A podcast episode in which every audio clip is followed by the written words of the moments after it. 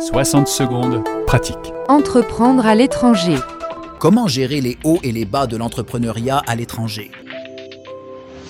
L'entrepreneuriat est une aventure en soi et elle l'est probablement deux fois plus quand euh, on l'amène à l'étranger. Et bien sûr, la pression peut être énorme, les enjeux élevés. Ça peut produire beaucoup d'anxiété et de stress. Et puis, à contrario, Lorsque les succès s'enchaînent, la réussite peut vite être grisante. Pour faire face à cette montagne russe des émotions, n'oubliez pas que l'entrepreneuriat est un voyage. Les hauts et les bas font partie de ce périple. Dans ce contexte, il est important que vous mettiez en place localement un système de soutien sûr et solide.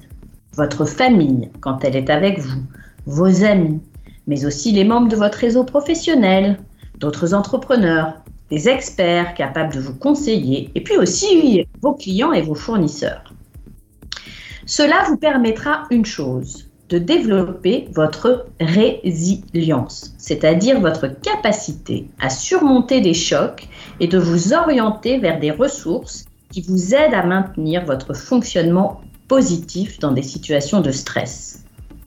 Enfin, il est très important de prendre soin de vous physiquement et mentalement. Cela passe par un sommeil suffisant et de qualité, une pratique sportive régulière et une alimentation saine. 60 secondes pratique avec Sandrine Gelin-Lamrani. Françaisdanslemonde.fr